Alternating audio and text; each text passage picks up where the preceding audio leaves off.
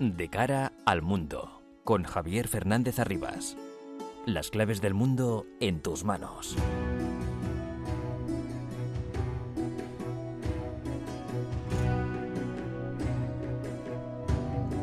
El mundo está pero que muy revuelto y todo lo que pasa nos afecta cada día más.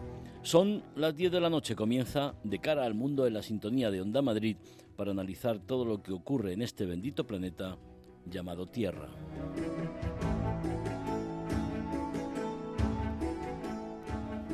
En estos tiempos de enorme preocupación por la invasión rusa de Ucrania, por los miles de muertos que está causando y la destrucción de buena parte de las casas, las infraestructuras, las fábricas de las regiones atacadas, que condenan a Ucrania a una reconstrucción que le costará mínimo 20 años y miles y miles de millones de euros. Por la crisis humanitaria de millones de personas desplazadas de sus hogares y obligadas a huir de su país por la crisis económica que comienza a hacer estragos por el incremento de los costes de la energía y su repercusión en todos los sectores de la economía, por la crisis alimentaria que vamos a sufrir al estar bloqueadas toneladas y toneladas de trigo y grano en Ucrania y porque Rusia también está restringiendo la exportación de estos productos. Lo contaba ayer el primer ministro italiano Mario Draghi tras hablar con Vladimir Putin. Ha detto che la crisi alimentare è colpa delle sanzioni perché la Russia non può esportare il grano e se le sanzioni fossero tolte la Russia potrebbe esportare tutto il grano che vuole.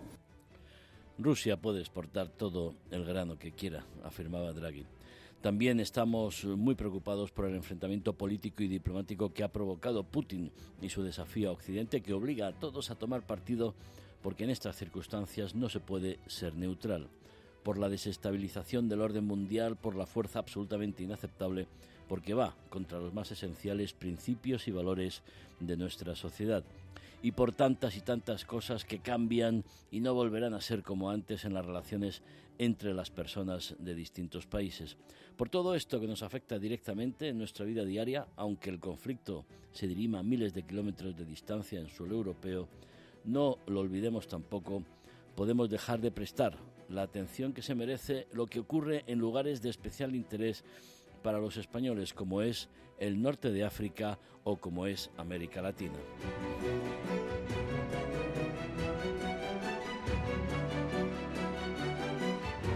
Hoy vamos a ocuparnos de un país como Mauritania, muy poco conocido, con un presidente que impulsa programas esenciales de ayuda a los más desfavorecidos para evitar que las desigualdades provoquen enfrentamientos y que los radicales islamistas puedan captar adeptos, con un potencial de crecimiento muy relevante en sectores como la pesca, la agricultura o el turismo, con enormes posibilidades de cooperación, con la necesidad de que España y la Unión Europea incrementen notablemente su colaboración y cooperación, sobre todo en el control de la inmigración irregular, y con un valor estratégico creciente por su gran extensión, por su salida al Atlántico y para preservar la estabilidad en la región, con unos vecinos como Marruecos y Argelia, que deberían lograr superar sus diferencias y entenderse, y con la enorme preocupación, preocupación de todos por lo que ocurre en el Sahel con los grupos terroristas y sobre todo por la nueva situación en Mali, donde los mercenarios rusos de Wagner operan con el objetivo de dominar la región como punto de actuación de los intereses de Putin en el convulso escenario internacional que vivimos actualmente.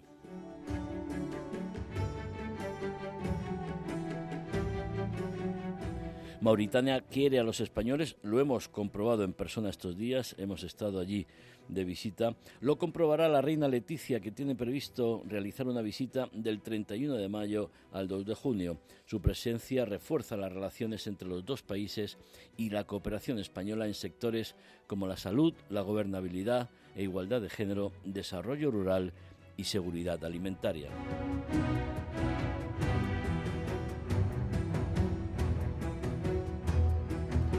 Sintonía de Onda Madrid de cara al mundo los viernes de 10 a 11 de la noche. Les habla Javier Fernández Arribas con la asistencia técnica de Raquel Cordonier.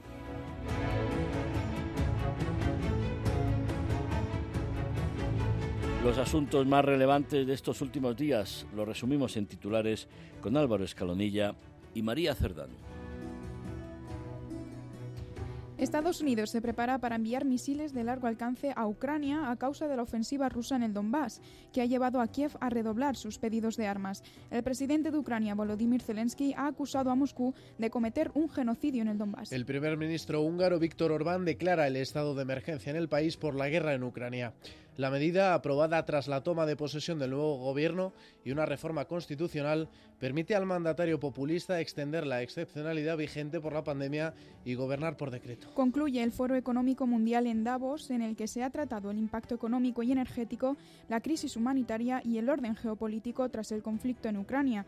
En su intervención, Zelensky pedía más armamento pesado, mientras que el canciller de Alemania, Olaf Scholz, afirmaba que Putin no ganará esta guerra, aunque Alemania tenga que recurrir al China y Rusia vetan en el Consejo de Seguridad de Naciones Unidas el establecimiento de nuevas sanciones contra Corea del Norte.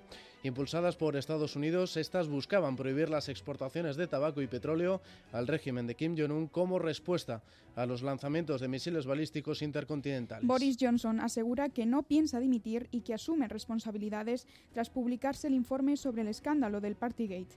Este dictamen, elaborado por la alta funcionaria Sue Gray, atribuye al Premier británico la responsabilidad de la violación de las reglas del COVID celebradas en Downing Street. Muere el coronel de la Guardia Revolucionaria iraní, Sayed Tras recibir cinco disparos en la puerta de su casa en Teherán. Según el New York Times, Israel ha confirmado su autoría a Estados Unidos, alegando que se trataba del líder de una unidad encubierta encargada de secuestrar y asesinar a israelíes y otros extranjeros en todo el mundo. Irán, por su parte, no ha reconocido que dicha unidad exista. Turquía anuncia que enviará una nueva operación militar al norte de Siria, una decisión que hace tensar aún más la cuerda con la OTAN por la negativa de Erdogan al ingreso de Finlandia y Suecia en la alianza. El Parlamento de Irak aprueba una ley que prohíbe normalizar las relaciones con Israel. El país se convierte así en el pionero en el mundo árabe en introducir este tipo de legislación. El portavoz del Departamento de Estado de Estados Unidos, Ned Price, ha denunciado la decisión asegurando que esta promueve un ambiente de antisemitismo. Al menos 50 civiles han muerto mientras intentaban huir de un ataque terrorista en Burkina Faso. El suceso ha ocurrido en la localidad de Madjoari, que actualmente se encuentra bajo amenaza terrorista por sufrir varios ataques yihadistas en los últimos meses. El laborista Anthony Albanese pone fin a nueve años de dominio conservador en Australia. El primer ministro saliente, Scott Morrison, reconoció la derrota electoral de la coalición de gobierno con los liberales y abre una nueva etapa en la nación del Índico. Colombia celebra este domingo la primera vuelta de las elecciones presidenciales marcadas por una fuerte polarización. Por el momento, la coalición de izquierdas Pacto Histórico lidera las encuestas con Gustavo Petro a la cabeza, mientras el Centro Democrático pierde poder político por, por el impopular gobierno de Iván Duque. La Asamblea Legislativa del Salvador aprueba extender 30 días más el estado de excepción en el país. El régimen, que ha traído consigo la suspensión de varias garantías constitucionales, se ha saldado con la detención de 35.000 personas y 26.000 en arresto provisional. Y Estados Unidos vuelve a vivir otro violento episodio por la matanza de 19 niños y dos adultos en un instituto en Uvalde, en Texas. El suceso ha vuelto a abrir el polémico debate de las armas en Estados Unidos.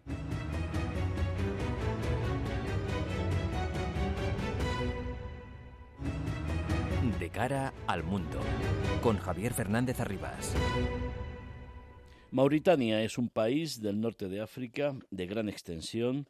El presidente es Mohamed Graswani, que ha hecho de la acción social parte relevante de su mandato. Su objetivo es ayudar a los más desfavorecidos y evitar las desigualdades. En esta acción social destaca el papel de su mujer, la primera dama Mariette Mohamed Fadelda, con su apoyo a una fundación dedicada a la atención de niños autistas. El propio matrimonio tiene un niño autista. Con la situación en el Sahel, la crisis en Mali y su situación geográfica estratégica, Mauritania incrementa su valor en la región. La visita de su presidente a España hace pocas semanas y la que va a realizar la reina Leticia la semana que viene refuerzan las relaciones entre los dos países. Nos lo cuenta Nerea Belmonte. Mauritania se ha convertido a lo largo de los últimos 30 años en uno de los socios prioritarios para España fuera de la Unión Europea. La posición estratégica del país en la lucha contra el creciente terrorismo del Sahel, así como la cooperación entre ambos en materia migratoria y comercial, han llevado a las dos partes a trabajar para profundizar en sus relaciones bilaterales. El país africano representa además el caladero de pesca más importante de la flota española al margen de los 27. Por todo ello, el presidente Mohamed Ould se convertía el pasado mes de marzo en el primer líder mauritano en visitar España desde el año 2008 un encuentro que resultó en la firma de un memorando de entendimiento en materia de cooperación cultural, educativa y científica entre ambos países. España tiene un firme compromiso con el país africano, subrayaba el presidente del Gobierno Pedro Sánchez tras la reunión. Durante la visita, Gaswani y su esposa, la primera dama Mariem Mohamed Fadel Da, fueron también recibidos por los monarcas Felipe VI y doña Leticia en un almuerzo de honor. Una visita que ahora se verá correspondida con el viaje de cooperación de la reina entre los días 31 de mayo y 2 de junio. Durante su estancia en Mauritania, viajará hasta la capital Nouakchott y otros puntos del país para conocer la labor de cooperación española en salud, gobernabilidad, seguridad alimentaria e igualdad de género. Mientras, Mauritania continúa proyectando su política exterior tanto hacia el Sahel como hacia el Magreb, en tanto que sus relaciones con Argelia y Marruecos, con los que hasta hace no mucho mantenía una cierta equidistancia, siguen intensificándose.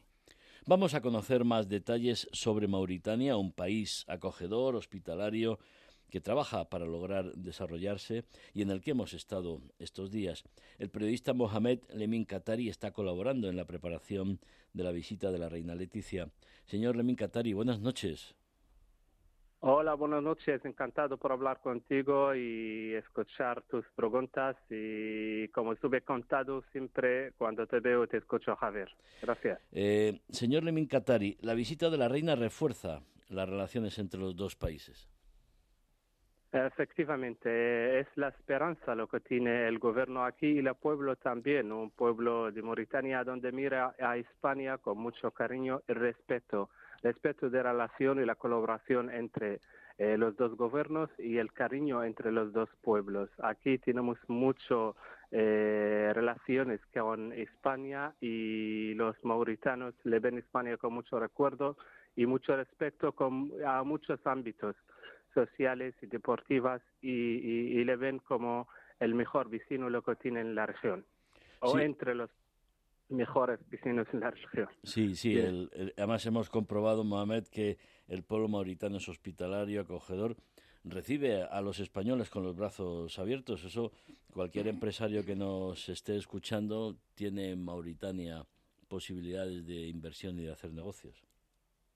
Perfectamente. Y el gobierno últimamente ha hecho muchos eh, eh, decretos y leyes para mejorar y proteger también los inversores eh, occidentales o inversores en general y especialmente los españoles, a donde también hay una historia de relación comercial eh, entre eh, los em, empresarios y los comerciantes españoles con Mauritania, por ejemplo, en el sector de la pesca, en eh, construcción, en varios motivos en la economía, pero siempre quieren mejorar y hacer más profundo la relación y, y hacerla por el bien y por el futuro por los dos eh, países. Eh, como sabéis, eh, Mauritania es una salida no solamente a Mauritania, al resto, al resto de África, a donde pueden a través de Mauritania relacionar relaciones económicas con varios países, a donde Mauritania es el punto entre Europa y África del Norte. La reina va a visitar proyectos de cooperación de la cooperación española en salud, gobernabilidad e igualdad de género, desarrollo rural y seguridad alimentaria, ¿no?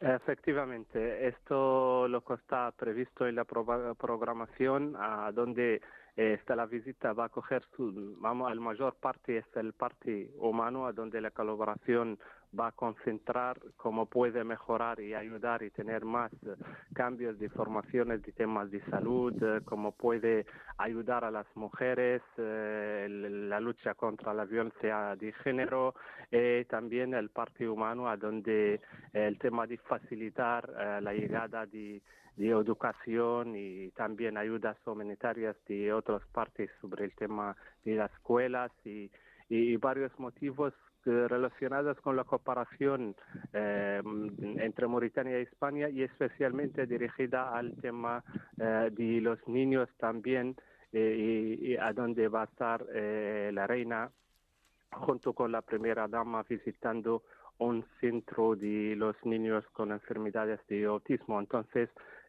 ahí mm, van a intentar también hacer un diseño de hacer una programación por mejorar y ayudar también del parte logística a los niños aquí en Mauritania con esta enfermedad. Sí, estuvimos visitando ese centro de atención a los niños autistas, los expertos, los especialistas, realizando una labor maravillosa y todo con la promoción, con el apoyo, con el soporte de la primera dama, María Mohamed Fadel, Fadelda. Mohamed, la cooperación entre los gobiernos de España y Mauritania y sus policías para controlar la inmigración irregular funciona. Efectivamente, y siempre los españoles, y no solamente los españoles, los periodistas, la gente ven el ejemplo, de, y los mauritanos también ven el ejemplo de eh, la vigilancia y la colaboración entre Mauritania y, España como un ejemplo en la región, a donde eh, se ejerce una guardia mixta entre la Guardia Civil Española y la Policía eh, de Mauritania, a donde también hacen patrullas en el mar, a donde pueden mm, dar y, sacar un gran ejemplo de la colaboración entre los dos gobiernos. por ejemplo, según los últimos eh, datos, Mauritania ha podido parar varios intentos eh, de, inmigración ilegal hacia eh, España gracias a la labor de los dos cuerpos de la Guardia Civil y la Policía Mauritana y la Gendarmería Mauritana también. Entonces siempre realizan estudios con los dos países para valorar y para también actuar en caso de necesidad contra las bandas de emigración ilegal.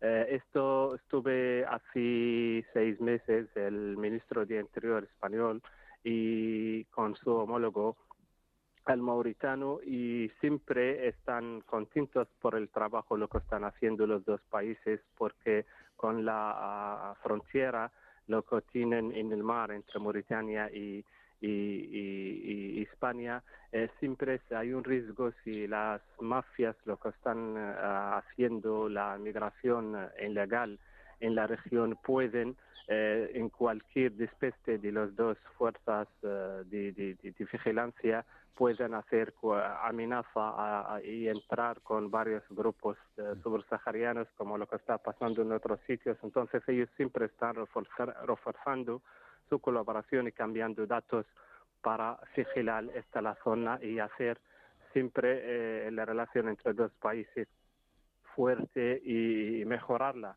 en este ámbito. Y en este ámbito, Mohamed, quizá habría que en la Unión Europea implicarse más. Creo que ahí la colaboración de la Unión Europea es suficiente o habría que incrementarse en, en este ámbito y y en otros para que Mauritania pueda desarrollarse más y mejor? Eh, siempre los mauritanos creen que es no solamente la labor de España, España está haciendo lo que puede y quieren que, se mejora, pero también la comunidad europea eh, tiene que jugar, tiene que jugar un gran papel para ayudar a Mauritania en este ámbito y otros ámbitos sociales y para mejorar su preparación sería es eh, el tema de mejorar la preparación del ejército o del parte de eh, la educación o del parte de la economía porque siempre Mauritania fuerte y estable, esto mm, ayuda mucho también la estabilidad en la zona, en Europa también. Entonces siempre creen que Europa debe de reforzar eh, sus ayudas y reforzar sus posibilidades de colaborar eh, con Mauritania en varios ámbitos, porque mm, eh, en, la zona eh, y últimamente con el cambio de la mapa y todo lo que está pasando desde la guerra ucrania, desde la inestabilidad en Mali y lo que está pasando en la región, todo se hace que Europa debe de fortalecer más su relación con los países de la zona y con Mauritania especialmente, a donde tienen una, una frontera muy larga con Mali, lo que vive ahora inestabilidad con los eh, cambios del últimos del gobierno y lo que dicen de la presencia de algunos uh, partes del de, grupo Wagner, el grupo ruso. Entonces, eh, le ven con mucha, mucha, estoy hablando aquí de fuentes periodísticas, le ven como hay más de 500 nombres del grupo de Wagner y hay también inestabilidad en este país. Entonces, siempre eh, Mauritania, eh, por su postura y por su punto donde eh, ahora está geográficamente, necesita fortalecer su frontera, aunque del momento eh, no hay ningún tipo de, amenaza de, y de problemas, pero siempre mejor curar y evitar y ayudar y colaborar por hacer siempre más estabilidad en este país, en la zona. Sí, recordamos siempre que la estabilidad de Mauritania es la estabilidad del norte de África y siempre decimos la estabilidad del norte de África es la estabilidad y seguridad de España y de, y de la Unión Europea. Mohamed Lemin Qatari, periodista de Mauritania, muchísimas gracias por atendernos y que la visita de la reina Leticia transcurra con éxito, que estoy seguro que así será. Muchas gracias y buenas noches. Muchísimas gracias y buenas noches. Gracias. De cara al mundo. Onda Madrid. Skyline, el más ambicioso proyecto residencial de Madrid. 300 viviendas exclusivas y únicas. Un nuevo concepto de vida icono del diseño con todos los servicios a su alcance, desde zonas verdes hasta piscina, gimnasio, solarium o gastroteca. Del 26 al 29 de mayo en el SIMA o en skyline-madrid.com. Skyline, el futuro es ahora. ¿Qué haces esa tarde? Hemos quedado para tomarnos algo por el centro. No puedo, tengo que enseñar la casa que la estoy vendiendo. ¿Pero qué me dices? Si en Inmobiliaria Grupo Cobes se encargan de todo. En Grupo Cobes queremos que disfrutes de las pequeñas cosas de la vida mientras nosotros nos encargamos de lo más complicado. Con Grupo Cobes solo te tienes que preocupar por disfrutar. Visítanos en grupocobes.es. De cara al mundo, con Javier Fernández Arribas. Seguimos en la región porque queremos comprobar cómo las relaciones entre España y Marruecos van recuperando la intensidad, incluso mejorando en algunos aspectos. Las fronteras están abiertas y en pocos días tenemos la operación Paso del Estrecho. Los datos los tiene María Cerdán. España y Marruecos siguen estrechando sus relaciones a todos sus niveles.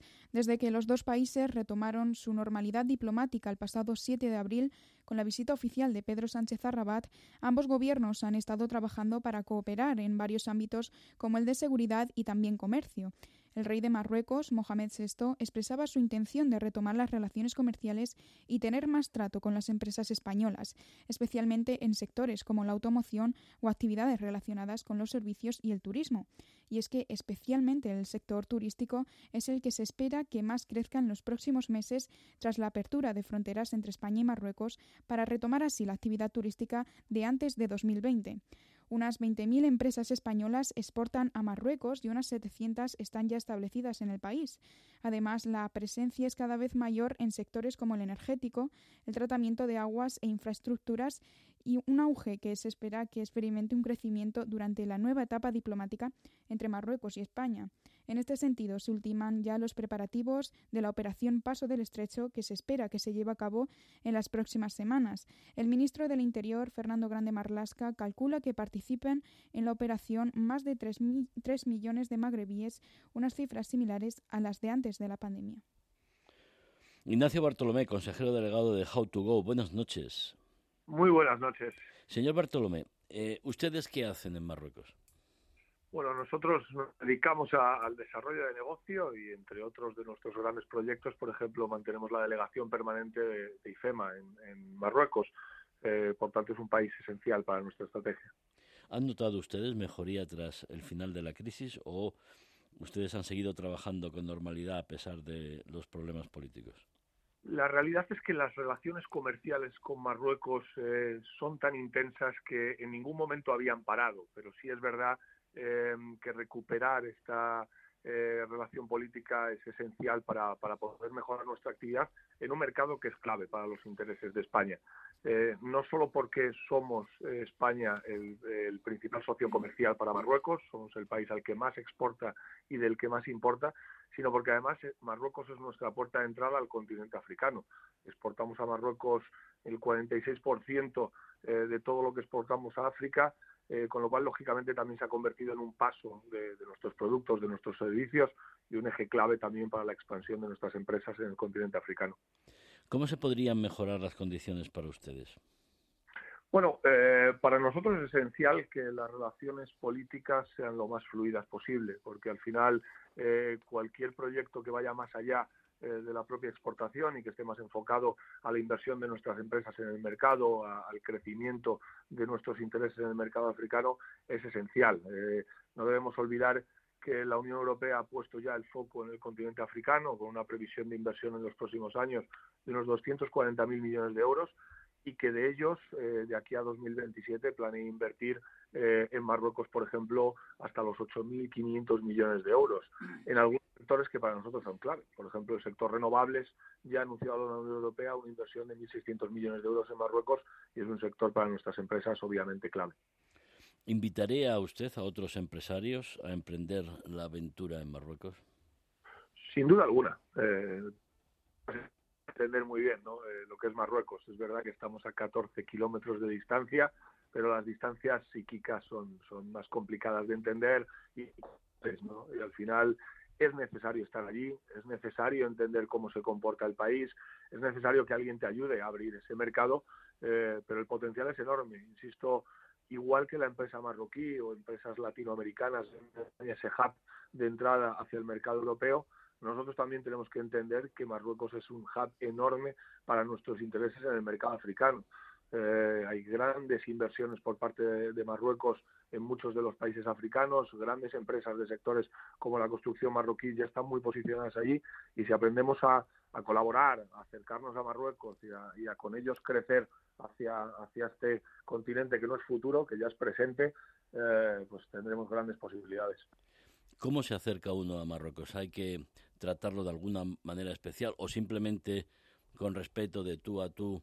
y sin querer eh, bueno ejercer de algo patriarcal o como si estuviéramos por encima de ellos. Totalmente correcto, no podemos ejercer como si estuviéramos por encima de ellos. Eh, em, al final no debemos olvidar que, somos culturas muy hermanadas. ¿no? Eh, yo creo que tenemos unos lazos que van en un, en, un, proceso histórico mucho más allá de lo que nos imaginamos, que en el fondo somos muy parecidos a la hora de relacionarnos y Marruecos es un país que, que necesita esa relación personal, que necesita que, estemos cerca, que necesita esa continuidad en nuestras relaciones. No podemos llegar allí, hacer un viaje y pensar que vamos a volver con, con 50 contratos.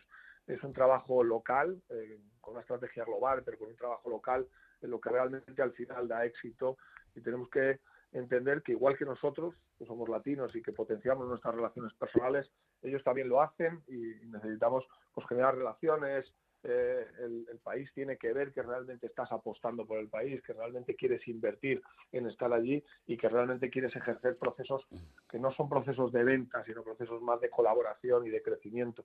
Con lo cual, yo creo que hay que hacer ese pequeño esfuerzo en también siempre entender cómo funciona la, cultura hacia la que vas y entender que, lógicamente, si quieres crecer allí, vas a tener que aprender a comportarte como te debes comportar allí. ¿no? Nos lo apuntamos. Ignacio Bartolomé, consejero delegado de How to Go, muchas gracias por atendernos y muy buenas noches. Muchísimas gracias a vosotros y feliz noche. Un saludo. De cara al mundo. Onda Madrid.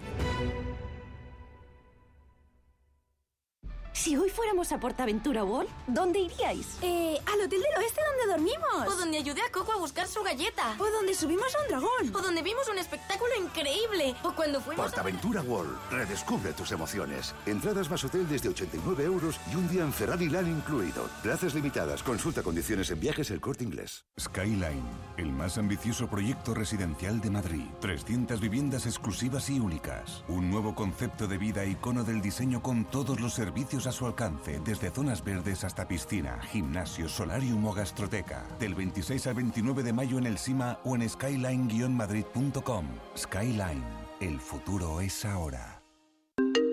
¿Qué haces esa tarde? Hemos quedado para tomarnos algo por el centro. No puedo, tengo que enseñar la casa que la estoy vendiendo. ¿Pero qué me dices? Si en Inmobiliaria Grupo Cobes se encargan de todo. En Grupo Cobes queremos que disfrutes de las pequeñas cosas de la vida mientras nosotros nos encargamos de lo más complicado. Con Grupo Cobes solo te tienes que preocupar por disfrutar. Visítanos en grupocobes.es.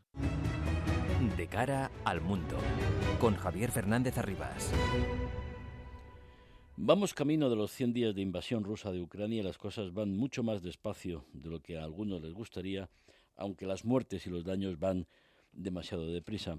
Nos lo cuenta Álvaro Escalonilla. Han pasado ya 93 días desde que diera comienzo la invasión de Rusia sobre Ucrania. Tres meses desde que el presidente ruso Vladimir Putin ordenara un ataque a gran escala cuyas consecuencias han supuesto un golpe en la línea de flotación para la economía global en un momento en que se empezaba a atisbar la recuperación post-pandemia.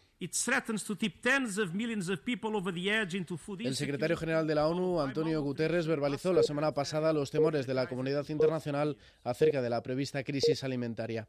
El portugués aseguró que algunos países podrían experimentar hambrunas de larga duración si las exportaciones de Ucrania no recuperan los niveles anteriores a la guerra. La agresión de Rusia ha bloqueado los suministros de los puertos ucranianos en el Mar Negro, que exportaban grandes cantidades de aceite y cereales. Un hecho que ha repercutido sobre el suministro global y ha provocado que los precios se disparen. Los líderes políticos abordaron esta problemática en el foro de Davos.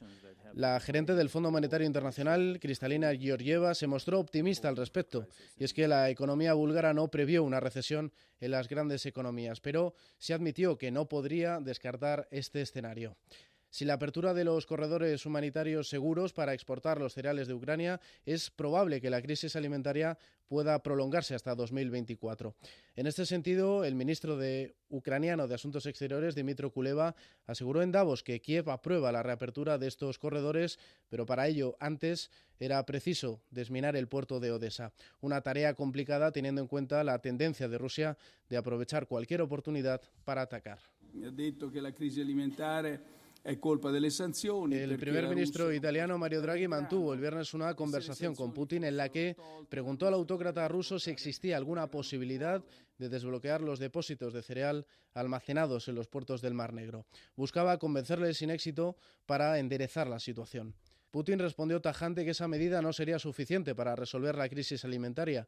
El minado de los puertos señaló se trata de una medida defensiva destinada a evitar los ataques de las fuerzas ucranianas contra las embarcaciones rusas. El presidente ruso sentenció además que la crisis alimentaria es culpa de las sanciones y que si éstas se levantaran, Rusia podría exportar grano. Sigue la crisis.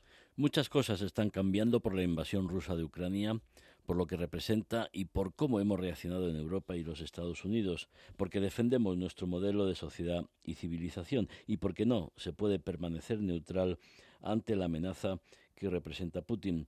Gustavo de Aristegui, buenas noches. Muy buenas noches. Diplomático, experto, analista internacional.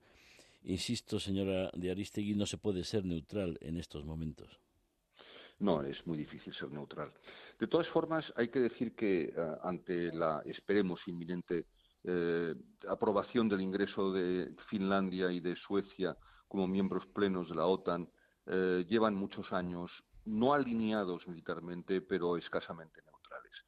Hay que decir también, mm, para nuestros oyentes, porque mucha gente piensa que los países neutrales son países pacifistas, muchos países neutrales tienen ejércitos formidables, Fuerzas Armadas extraordinarias, gastan mucho más porcentaje de su PIB en, defensa que muchos miembros de la OTAN, desde luego mucho más que España. Eh, recordemos, por ejemplo, que el primer ministro de Finlandia, la primera ministra de Finlandia y el presidente de Finlandia anunciaron hace muy poco tiempo, antes incluso de declarar su interés por la OTAN, que querían comprar 65 aviones caza F-35, en fin, un avión de sexta generación de lo más moderno que hay en este momento, eh, accesible a aliados estratégicos de Estados Unidos. Sabemos que el F-22, que es el más avanzado del mundo, no se vende fuera de Estados Unidos. Eh, eh, Suecia es una potencia tecnológica y militar de primer orden. Tiene una fuerza aérea más grande que la de España, siendo un país cinco veces menor en población. tiene una industria militar extraordinaria, Saab, por ejemplo, que produce seguramente el que es el mejor avión de caza ligero del mundo, el Saab Gripen, eh, Ericsson, con todos sus sistemas de defensa.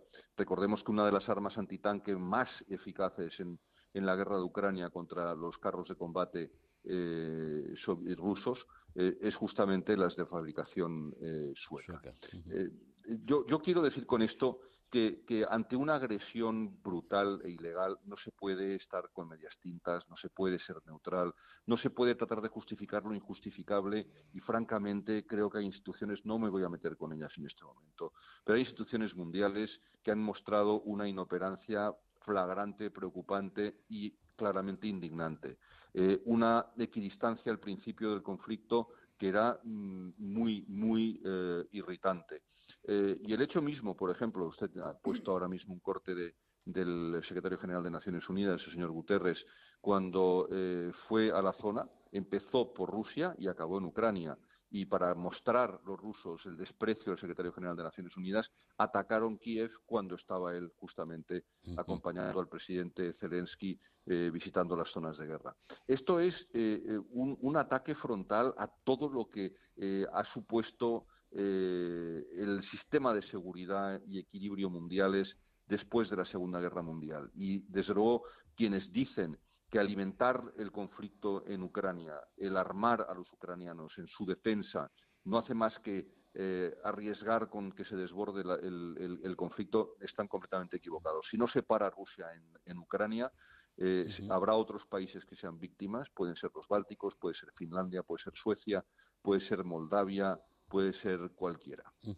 Georgia seguro. Sí, Georgia. La Unión Europea y la OTAN, señor de Aristegui, podrán mantener su unidad por un lado por las cuestiones políticas, estoy pensando en Hungría, estoy pensando en Turquía, pero también por las repercusiones de, las sanciones? Son tres preguntas extraordinariamente pertinentes. Empecemos por las sanciones. Eh, la forma de aproximarse al embargo petrolero y gasístico de diferentes países eh, me preocupa extraordinariamente. vamos desde los más laxos, Alemania e Italia, a los más rígidos y más, más, más firmes. Finlandia, Suecia, Polonia, por ejemplo. Eh, hay una grave discrepancia. Después está, por supuesto, las simpatías indisimuladas que Víctor Orbán tiene por Putin eh, y, lo que esto significa. Lo que pasa es que yo también creo que mm, la agresión rusa a Ucrania es, de alguna forma, un freno a ciertos populismos, tanto los de extrema derecha como los de extrema izquierda.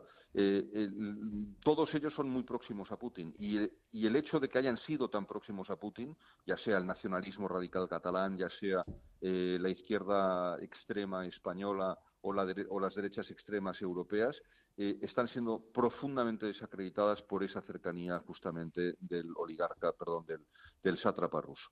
Y en cuanto a la unidad de la OTAN, esa es otra cosa, es distinta a la unidad de la Unión Europea. Creo que la OTAN está mostrando una firmeza encomiable, ha encontrado su papel, era evidente que la OTAN era absolutamente imprescindible. ¿Qué haríamos hoy si hubiésemos hecho caso de aquellas voces absolutamente irresponsables? Eh, empezando por el propio, el propio Fukuyama y su extraordinariamente mal libro eh, El fin de la historia, cuando decía que había que aprovechar los dividendos de la paz porque ya no había ningún tipo de conflicto que justificase grandes ejércitos o, la Alianza Atlántica. Eh, y me, recuerda, por favor, el primer punto de su pregunta. No, el, tema de, el tema de, Turquía, eh, ah, el papel, el papel de, Turquía dentro de, la Alianza, además. Ha anunciado una incursión en Siria, con lo cual, además de, de no vetar o sea, de vetar el tema de Finlandia y Suecia hace otra acción que tensa las relaciones internas en la OTAN. Esto es extraordinariamente preocupante por varias, varias razones. Eh, la primera, eh, Turquía se ha convertido en un, elemento casi extraño eh, a, la Alianza Atlántica. No podemos olvidar tampoco que jugó un papel determinante en la Guerra Fría y cuando uno ve el desarrollo de este conflicto entiende perfectamente la importancia del papel turco en este y otros conflictos, la Guerra Fría y esta Guerra Caliente. Cuando empieza el conflicto, la invasión de Ucrania, eh, Turquía, a pesar de sus eh, históricas relaciones con, Rusia, eh, mm, anuncia que cerraba los estrechos de Dardanelos y el Bósforo al paso de cualquier barco de guerra o submarino ruso. Y esto fue muy, muy importante y, limitó extraordinariamente la capacidad operativa de, los rusos en, el, Mar Negro. Ah, las exigencias que pone eh, Turquía espero que puedan ser mitigadas, espero que puedan ser matizadas, porque son muchas de ellas cuestiones estrictamente de política interior. elecciones el año que viene, claro. Obviamente, obviamente, a eso me refería. Eh, yo no voy a decir que, el PKK no ha cometido actos de terrorismo, evidentemente, ya ha estado durante mucho tiempo en la lista de, organizaciones terroristas. Ahora bien, organizaciones próximas al PKK que han sido determinantes, pero determinantes, las fuerzas de autodefensa y autoayuda eh, kurdas en Siria, que han sido determinantes para la derrota de Al-Qaeda y de Daesh, eh, y la, normalización de ciertas zonas donde el terror reinaba de una manera absolutamente atroz.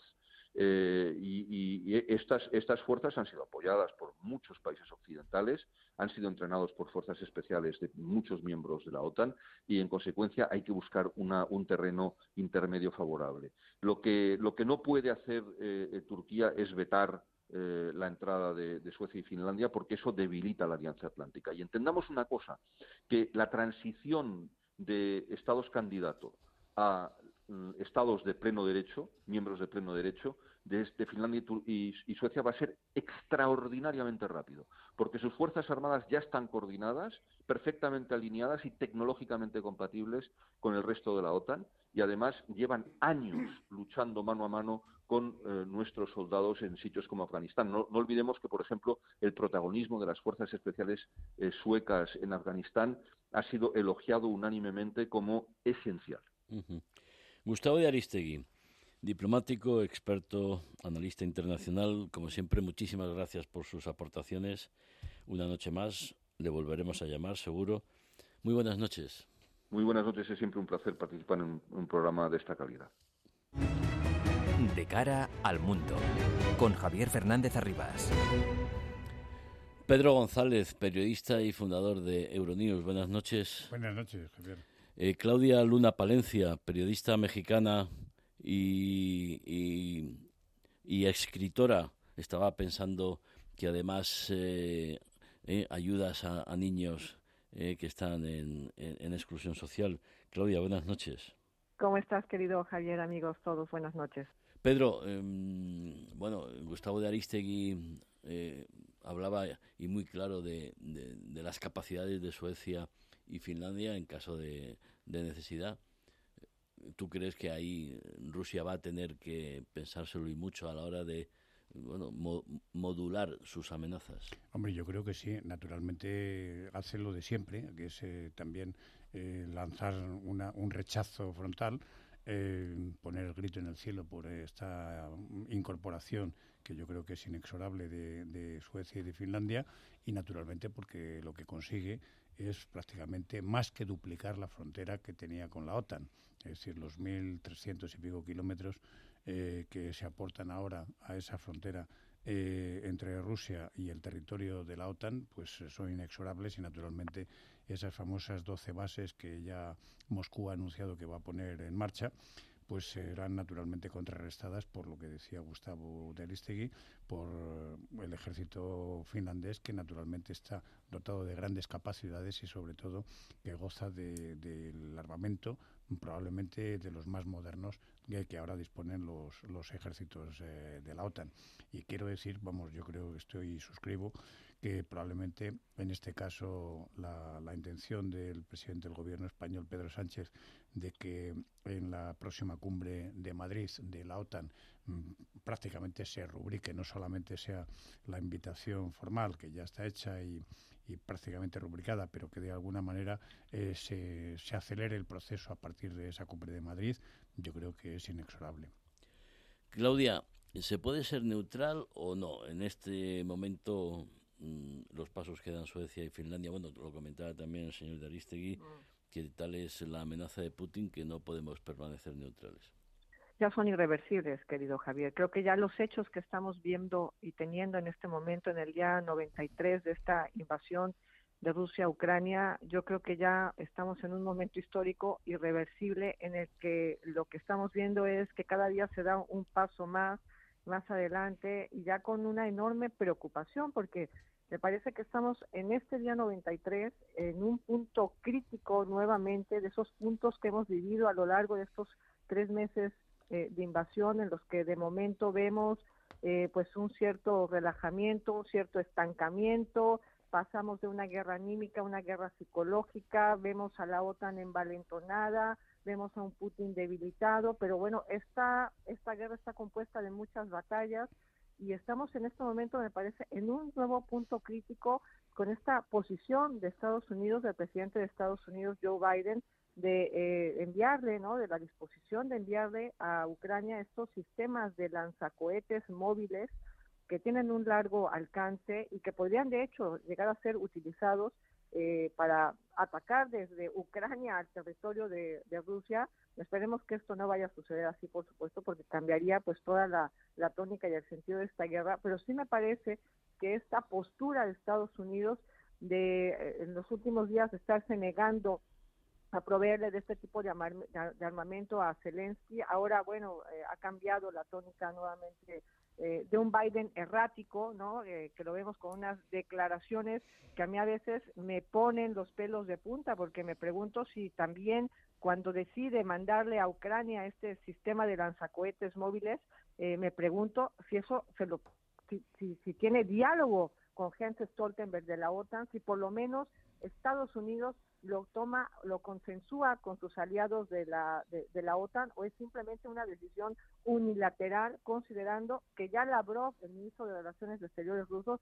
ha dicho que es una gran provocación por parte de Estados Unidos y de Occidente el que le provean de este tipo de sistemas eh, lanzacohetes a, Ucrania que podrían en verdad poner en riesgo el territorio eh, ruso. También se ve que está pidiendo este sistema de cohetes de artillería de alta eh, movilidad. Y me parece que estamos entrando en un punto crítico, Javier, en el cual mm, una bala perdida, una bomba mal calculada, un misil que caiga un milímetro donde no debe caer, pueden, ¿verdad?, provocar y ocasionar lo que ya dijo George Soros en Davos hace unos días, el que esto sea el principio de una tercera guerra mundial.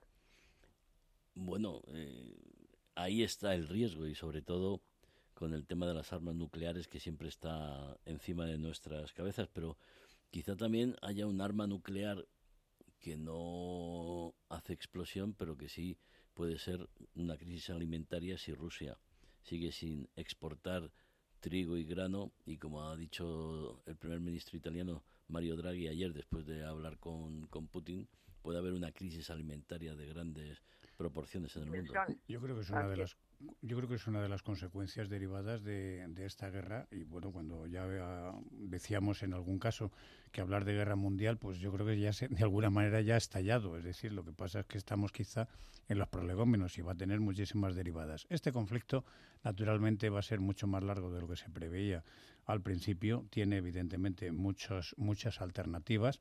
El propio cambio táctico de de Rusia eh, de machacar literalmente eh, todo el Donbass, eh, que es una operación ensayada con el éxito, entre comillas, que ya vimos en Siria y que ahora naturalmente pues bueno está sometiendo a Ucrania a un a, un machaque absolutamente constante y a un destrozo todavía mucho mayor del que habíamos contemplado en los últimos días.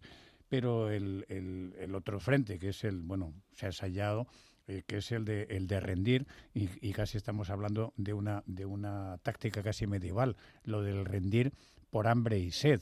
Y en este caso, pues bueno, no se está tratando solamente de una pequeña fortaleza, se está tratando del mundo en general.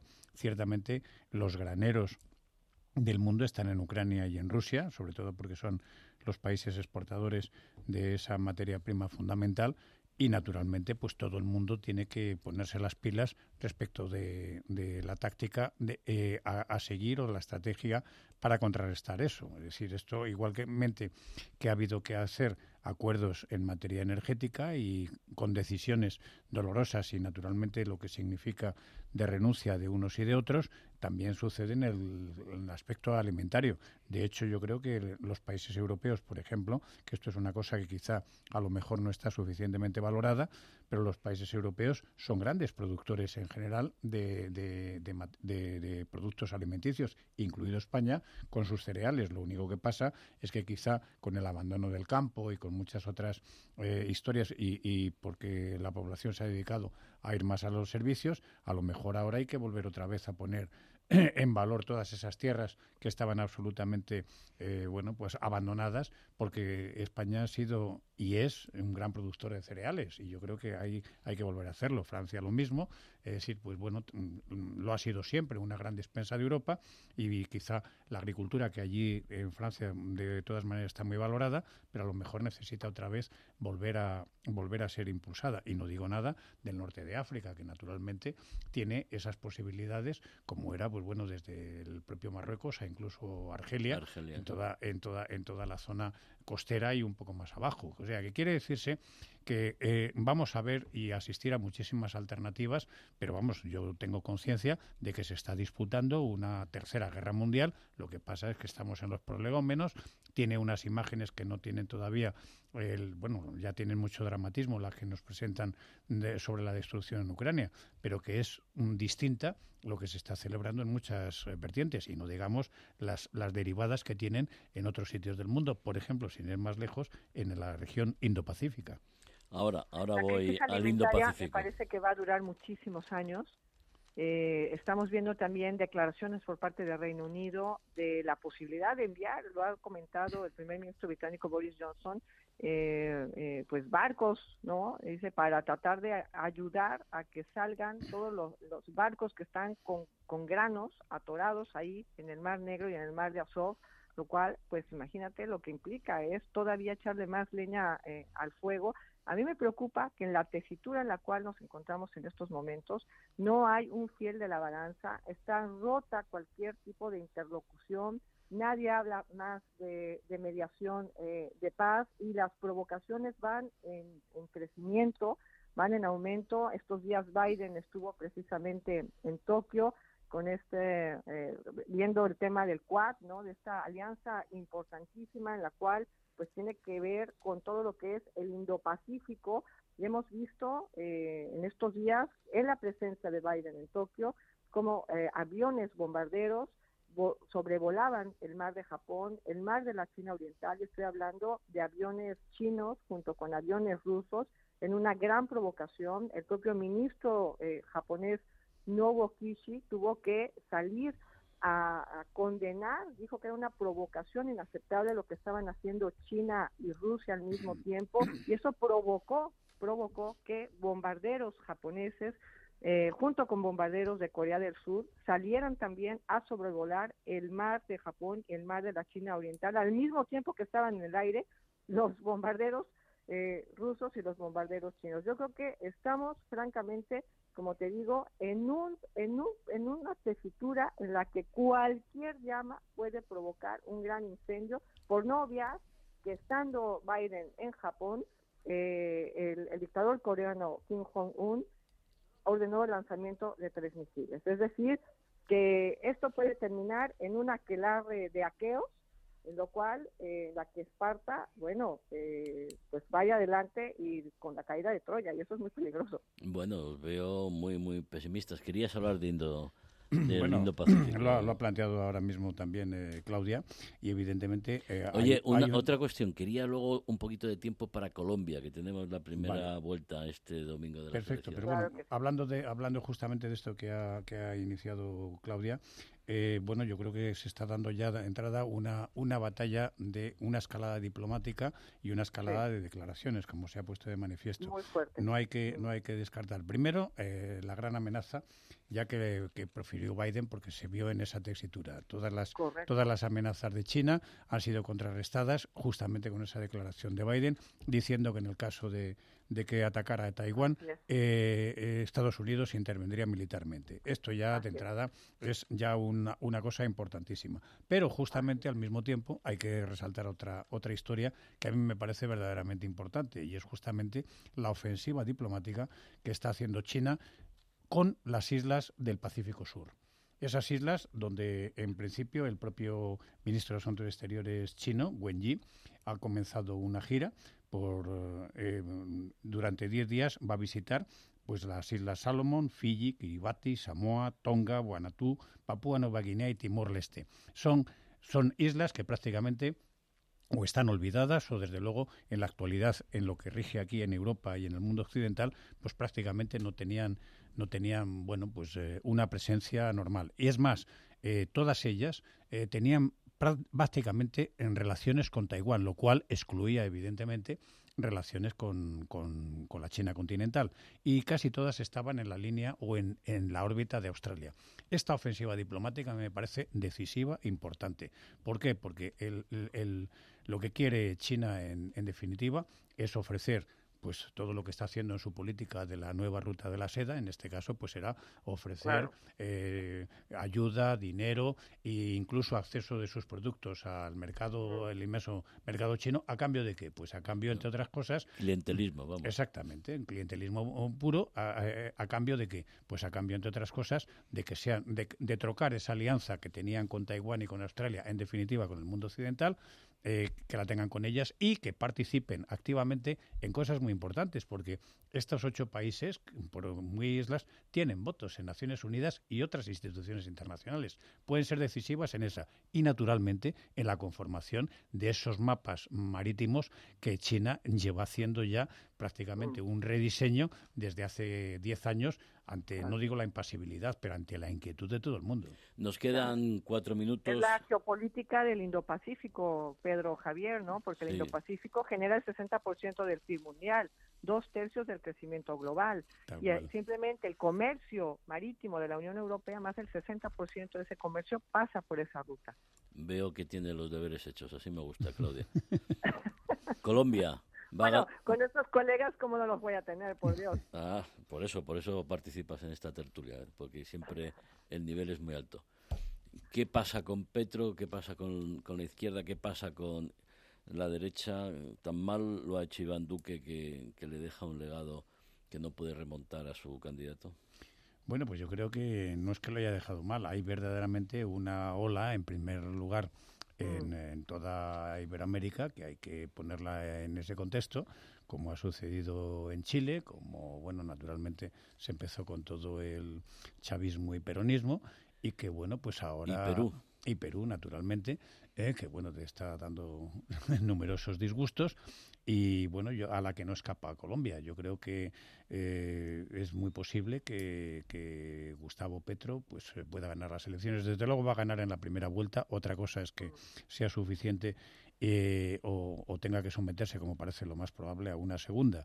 Y entonces ahí ya veremos, primero, quién es el, el, candidato que se le enfrenta. Porque, bueno, Federico Gutiérrez, el líder de equipo por Colombia, pues que prácticamente se da por descontado, pues ahora tiene ahora tiene algún, algún otro competidor que, que, está, que está también en forma. Lo que es cierto es que Petro, al que algunos califican de enigma, pero tiene un pasado de guerrillero, es un admirador de la revolución cubana, confeso amigo de Hugo Chávez, y representa, por tanto, un enigma de cómo sería un gobierno presidido por él, como, bueno, pues de alguna manera ha pasado con Pedro Castillo en, en Perú, ¿eh?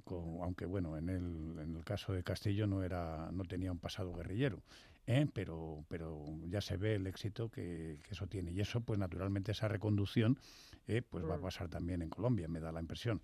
Yo creo que de momento lo que, lo que hay que esperar es que, bueno, los resultados yo creo que serán más o menos eso en primera vuelta y lo que hay que esperar es a la segunda que será decisiva. ¿No es así, Claudia? yo estoy muy de acuerdo con tu análisis, querido Pedro. Y bueno, más que una ola, yo por añadir, yo veo que esto es un tsunami populista, es un tsunami de extremos que no solamente está arrasando en América Latina, sino también, bueno, vemos la amenaza que está también en Europa con estos extremos, ¿no? De, querer eh, gobernar.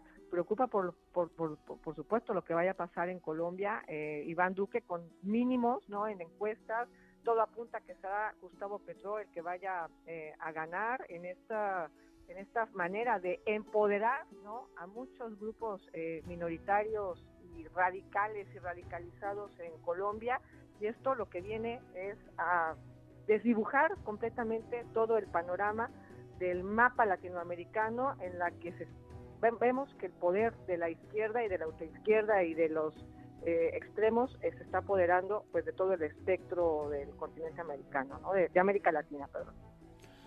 Pues esperemos a ver qué, dicen las urnas en, en Colombia, a ver si responden o no a esas campañas perfectamente diseñadas y ejecutadas en redes sociales, desestabilización, manifestaciones en las calles, bueno, lo que ha ocurrido en Perú, en Chile y ahora ocurre en Colombia. Pedro González, Claudia Luna, muchísimas gracias una noche más y que tengáis un feliz fin de semana, ¿eh? que sigáis escribiendo tanto y también para atalayar y que gane el Madrid. Bueno, eso sobre todo. buenas noches a todos. Muchas gracias. A la Madrid, que estén bien. Buenas noches.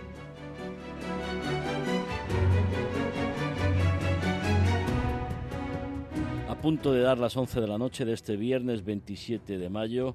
Hasta aquí de cara al mundo. En una noche, como siempre, con temas candentes. Bueno, con la esperanza nos vamos a París de que el Real Madrid pueda ganar una Champions más y les contaremos las claves si la gana y si no, pues les contaremos las claves del mundo y se las pondremos en sus manos. Feliz fin de semana. Les habló Javier Fernández Arribas.